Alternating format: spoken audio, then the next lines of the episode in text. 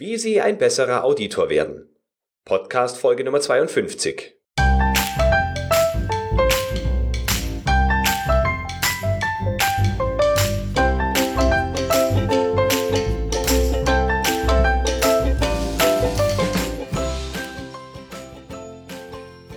Ein enthusiastisches Hallo und herzlich willkommen zu einer neuen Episode des Co-Enthusiast Podcast. Ich freue mich sehr, dass Sie auch in dieser Woche wieder mit dabei sind. Unser heutiges Thema sind Audits, und zwar Audits, bei denen Sie als Auditor fungieren, entweder bei internen oder Lieferantenaudits. Nun gibt es viele Tipps, wie Sie ein besserer Auditor werden können, und es gibt auch mehrere Normen bzw. Standards darüber, wie Audits handwerklich durchzuführen sind. Ich möchte heute aber auf ein paar menschliche Faktoren eingehen, die mir ganz besonders wichtig sind. Und zwar zum einen, weil ich oft in der Praxis erlebe, wie Auditoren äh, diese Punkte, die ich gleich mit Ihnen besprechen möchte, nicht einhalten. Und natürlich auch, weil ich selbst schon einige dieser Punkte nicht richtig bzw. gar nicht beachtet habe. Bei einem Audit geht es auf den ersten Blick darum, neutral die Erfüllung bestimmter Anforderungen festzustellen. Es kann entweder darum gehen, dass ein bestimmter Standard oder eine Norm zugrunde gelegt wird, oder dass Kundenanforderungen oder Spezifikationen auf ihre Einhaltung überprüft werden sollen. Dabei wird aber aus meiner Sicht eines oft übersehen.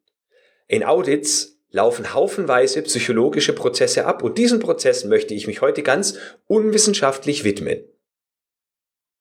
Ich bin der Meinung, wenn Sie an diesen Punkten ein wenig an sich arbeiten, werden Sie auf der Stelle ein besserer Auditor, erreichen mehr Wirksamkeit und bekommen von Ihrem Gegenüber deutlich mehr Respekt. Wenn Sie also ein besserer Auditor werden wollen, dann hilft es Ihnen sehr, wenn Sie nicht nur detaillierte Fachkenntnisse besitzen, sondern darüber hinaus auch verstehen, welche menschlichen Dinge während einer solchen Überprüfung durch einen Auditor ablaufen. Ich schreibe hier über einige Punkte, die mir sehr wichtig erscheinen. Und es handelt sich bei dieser Episode ganz bestimmt nicht um eine erschöpfende oder ausführlich oder vollständige Auflistung. Zunächst möchte ich mit Ihnen die Frage klären, warum Sie eventuell überhaupt ein besserer Auditor werden wollen sollten. Es gibt einige Argumente dafür, die mir in der Vorbereitung zu dieser Folge eingefallen sind. In dem Augenblick, in dem Sie Ihr Gegenüber nicht nur mit Fachwissen und einer Audit-Checkliste erschlagen, sondern mit Menschen zu interagieren anfangen, werden Sie automatisch wirksamer und Ihr Gegenüber respektiert Sie automatisch mehr, als wenn Sie nur eine Checkliste abhaken. Jetzt kenne ich Auditoren, die leben quasi davon, dass sie gefürchtet werden. Schon wenn man den Namen dieser Auditoren hört oder E-Mails von ihnen bekommt, fängt man an zu zittern, erinnert sich an die letzten Erfahrungen mit diesem Auditor und verliert die Verbesserung des eigenen Systems völlig aus dem Fokus. Ganz vereinfacht gesagt kenne ich zweieinhalb hauptsächliche Typen von Auditoren und natürlich gewisse, gewisse Mischformen. Da gibt es Auditor A. Man weiß, mit ihm hat man ein leichtes Leben. Er guckt im Zweifel nicht so genau hin, erzählt gern von sich und seinen Erfahrungen, und wenn er dann was findet, dann liegt es wahrscheinlich an einer falschen Versionsnummer eines Formblattes oder ähnlichem. Oder Auditor B. Er ist weithin gefürchtet. Wenn er eine Mail mit Auditankündigung schreibt, dann zittern alle. Zwar fängt man bei ihm auch nicht früher an, die vereinbarten Maßnahmen umzusetzen, aber gefühlt arbeitet man vier Wochen vor seinem Besuch noch mit deutlich mehr Hochdruck an der Abarbeitung dessen, was man vorher fast ein ganzes Jahr lang hat liegen lassen. Zu diesem Typ gehören gerne Menschen, die einen stets spüren lassen, ich weiß alles und du weißt nichts. Wenn man einen solchen Typ richtig zu nehmen weiß, kann man von ihm viel lernen. Wenn man das nicht weiß, dann fürchtet man sich das ganze Audit lang vor seinen Fragen. In etwa so wie ein Reh, das in Schockstarre vor dem Jäger hockt und hofft, dass der Jäger vorbeischießt. Und da gibt es noch Auditor C, den ich vorhin mit einem halben bezeichnet habe. Dieser Typ begegnet mir sehr selten. Und ich bin stets bestrebt, mich zu dieser Art von Auditor zu entwickeln. Mit ihm macht die Arbeit tatsächlich Spaß und man kann sehr viel von ihm lernen. Wenn man mit solchen Auditoren arbeitet, dann ist es eher ein Miteinander als ein Gegeneinander. Er hilft den Auditierten nicht nur mit seinen Feststellungen, sondern ganz nebenbei agiert er auch noch als eine Art Coach. Natürlich ist diese Kategorisierung ein wenig übertrieben. Vielleicht kennen dennoch einige von Ihnen die ein oder anderen, den ein oder anderen Typ, den ich hier beschrieben habe, insbesondere in den Kategorien A und B. Und nun meine Frage an Sie. Wer, glauben Sie, von diesen dreien ist wirksamer? Jetzt denken Sie vielleicht, klar, Auditor B. In gewisser Weise stimmt das auch. Allerdings nur, solange die Aufmerksamkeitsspanne hoch ist. Also vor dem Audit, ganz besonders während des Audits und nach dem Audit, beziehungsweise bis Sie den Maßnahmenplan in, digitalen, in digitaler Form in den Händen halten. Ich persönlich favorisiere ganz eindeutig den Auditor C. Dieser Typus hilft uns dabei wirklich zu verstehen, worum es bei den Anforderungen geht. Von ihm nehmen wir Ratschläge und notwendige Verbesserungen deutlich eher an und verfolgen die Umsetzung auch wesentlich aktiver. Fühlen Sie sich wohl als Auditor des Typs A oder B? Dann mag die weitere Podcast-Episode für Sie eventuell nicht besonders interessant sein. Ich lade Sie dennoch dazu ein, bis zum Ende mitzuhören und mir dann hinterher auch gern Ihr Feedback per Mail zukommen zu lassen. Natürlich soll man Auditoren auch aufgrund ihrer fachlichen Kompetenz schätzen. Ganz ohne Kompetenz geht es nicht, trotz aller Soft Skills. Und Menschen arbeiten gerne mit anderen Menschen, die ihnen angenehm erscheinen. Und verwechseln Sie bitte Respekt niemals mit Furcht. Wenn Sie also gut mit den Ihnen anvertrauten Prüflingen umgehen, dann werden Sie automatisch wirksamer. Je besser Sie in Audits und generell im Leben die Klaviatur der Soft Skills beherrschen, desto wirksamer werden Sie und desto eher erreichen Sie die Ziele, die Sie mit einem Audit erreichen wollen. Sie sollten also rein schon für Ihr persönliches und berufliches Fortkommen in den Augen anderer Menschen als eine angenehme Person rüberkommen. Man wird Ihnen deutlich eher folgen.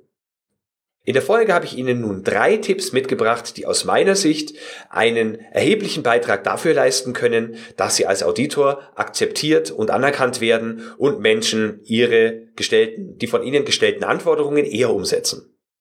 Mein erster Tipp, bitte lassen Sie Ihr Ego zu Hause. Viele Auditoren erhöhen sich von Anfang an gegenüber den Auditierten. In ihrer Wortwahl, in ihrer Körpersprache und in ihrem generellen Verhalten.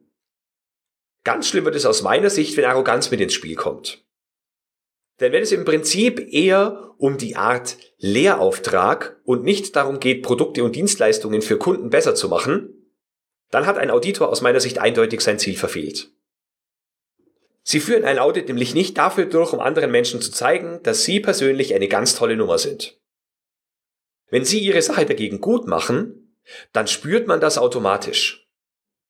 Zeigen Sie sich menschlich, Verstehen Sie Ihr Gegenüber und bleiben Sie trotzdem auf der objektiv sachlichen Ebene.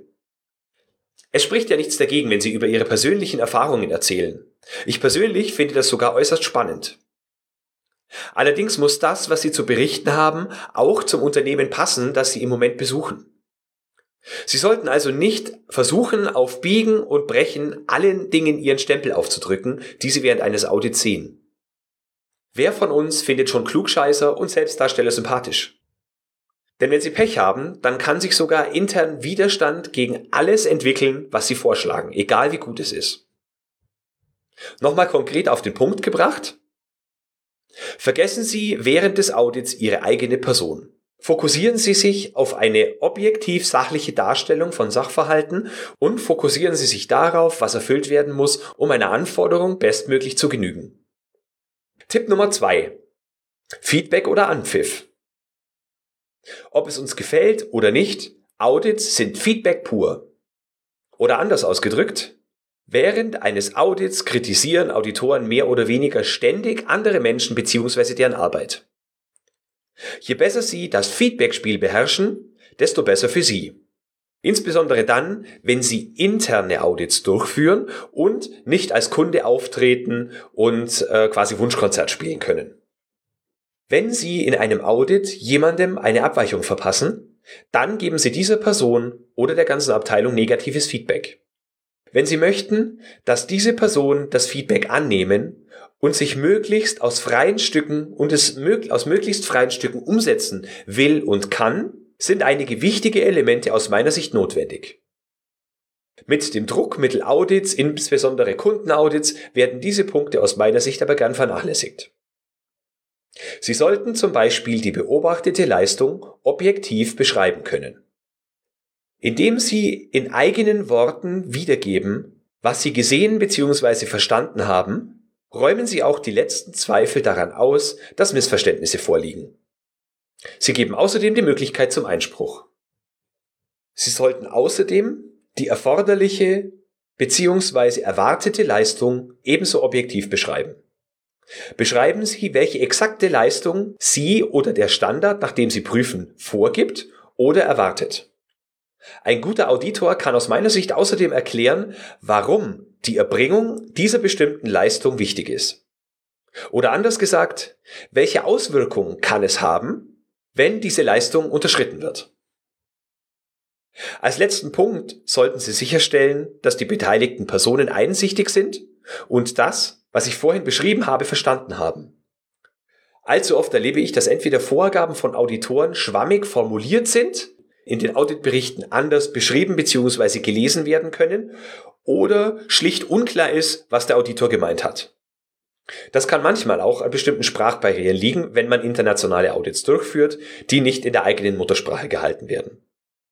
Wichtig ist, dass beide Beteiligten dasselbe Verständnis über die Abweichung und die geforderte Leistung haben. Ich weiß, es kostet Zeit, diese Schleife zu drehen, aber es lohnt sich, denn Maßnahmen können dann deutlich zielgerichteter umgesetzt werden. Es ist Tatsache, dass sich manche Menschen in Audits schlicht nicht trauen, Verständnisfragen zu stellen und sich damit auf bestimmten Gebieten als unwissend outen. Hier können Sie als Auditor wertvolle Arbeit leisten und Bedenken nehmen. Vor einiger Zeit hatte ich zum Thema Feedback das Vergnügen, im Leben führen Podcast von Olaf Kapinski zu Gast zu sein. Dort habe ich in seiner Episode 219 exakt darüber gesprochen, wie Feedback richtig geht.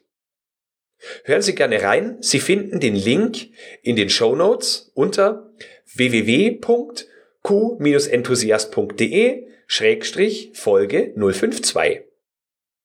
Es geht in dieser Episode konkret um Feedback im Qualitätsmanagement. Doch kommen wir nun zum dritten wichtigen Tipp, den ich Ihnen mitgeben will. Sie haben am Ende des Audits nichts gefunden? Das kann doch wohl nicht sein, oder? Was ist Ihre Aufgabe als Auditor? Sie sollen objektiv beurteilen, ob ein System, Produkt oder Prozess bestimmten Anforderungen genügt. Insbesondere bei internen Audits mit wenigen Fragen bzw. Stichproben kann es vorkommen, dass wir als Auditor tatsächlich keine Abweichung finden. Und wie fühlen wir uns dann? Wir glauben, nicht richtig hingeschaut zu haben. Oder wir denken auch, dass andere Menschen etwas vor uns verborgen haben, anscheinend mit großem Erfolg. Auch hier habe ich den Satz nicht nur einmal gehört, der Auditor muss immer etwas finden. Und ab und zu auch, Ach, geben wir ihm doch etwas, was er finden kann, dann ist er von Anfang an ein wenig ruhiger. Was für ein Unsinn. Sie haben sich im Vorfeld als Auditor wirklich Gedanken über die Prozesse des Unternehmens oder der Abteilung gemacht, die Sie auditieren? Sie haben sich sinnvolle und vernünftige Stichproben überlegt, die gewährleisten, dass Sie die geforderte Leistung tatsächlich beobachten können? Und Sie haben trotzdem keine Abweichung gefunden, die Sie notieren können? Dann könnte es doch tatsächlich sein, dass die Organisation oder der Prozess, den Sie beobachtet haben, einen hohen Kundennutzen und einen hohen Wirkungsgrad hat. Und genau das haben Sie als Auditor schon mit Ihrer Vorbereitung in der Hand. Wenn Sie sich gut vorbereiten, dann können Sie das Risiko minimieren, entweder ein Theaterspiel geboten zu bekommen oder dem Eindruck zu unterlegen, dass Sie nicht genau hingeschaut haben. Wenn Sie also in die aus meiner Sicht äußerst angenehme Situation kommen, jemanden vor sich zu haben, der ein reiferes System betreibt, als Sie es normalerweise gewöhnt sind, dann können Sie zum Äußersten greifen. Lernen Sie etwas von ihm. So, was ist jetzt mein Fazit dieser etwas kürzeren Episode? Das, was ich hier beschreibe, beruht natürlich auf meinen eigenen Erfahrungen und ist durchsetzt von meiner eigenen Meinung. Und nach über 400 internen und rund 200 Kundenaudits haben sich einige wenige Punkte herauskristallisiert, in denen sich Auditoren, zu denen ich fachlich und persönlich aufblicke, vom Rest der Auditorenschaft unterscheiden. Und letztlich geht es doch darum, mit der Zeit, die wir zur Verfügung haben, echte Wirkung zu erzielen. Für uns im QM bedeutet es konkret, Kunden und Verbraucher glücklich machen, ihre Probleme zu lösen oder ihnen das Leben zu erleichtern. Wie sieht es bei Ihnen aus? Sind Sie Auditor, der noch nörgelt oder sind Sie bereits dabei, mit bei der Verbesserung zu helfen? So, das waren meine drei Tipps, wie Sie aus meiner Sicht ein besserer Auditor werden können. Wenn Sie mir Feedback dazu geben wollen, dann schreiben Sie mir gerne eine E-Mail unter florian.frankel.q-enthusiast.de. Es gilt natürlich auch, wenn Sie Themenvorschläge haben oder Interviewpartner empfehlen wollen, können Sie mir gleichermaßen eine Mail an dieselbe E-Mail-Adresse schreiben. In jedem Fall freue ich mich auf Ihr Feedback und insbesondere darauf, dass wir uns in der nächsten Woche wieder hören. Ich wünsche Ihnen eine tolle Zeit und denken Sie immer daran, Qualität braucht kluge Köpfe. So wie Sie.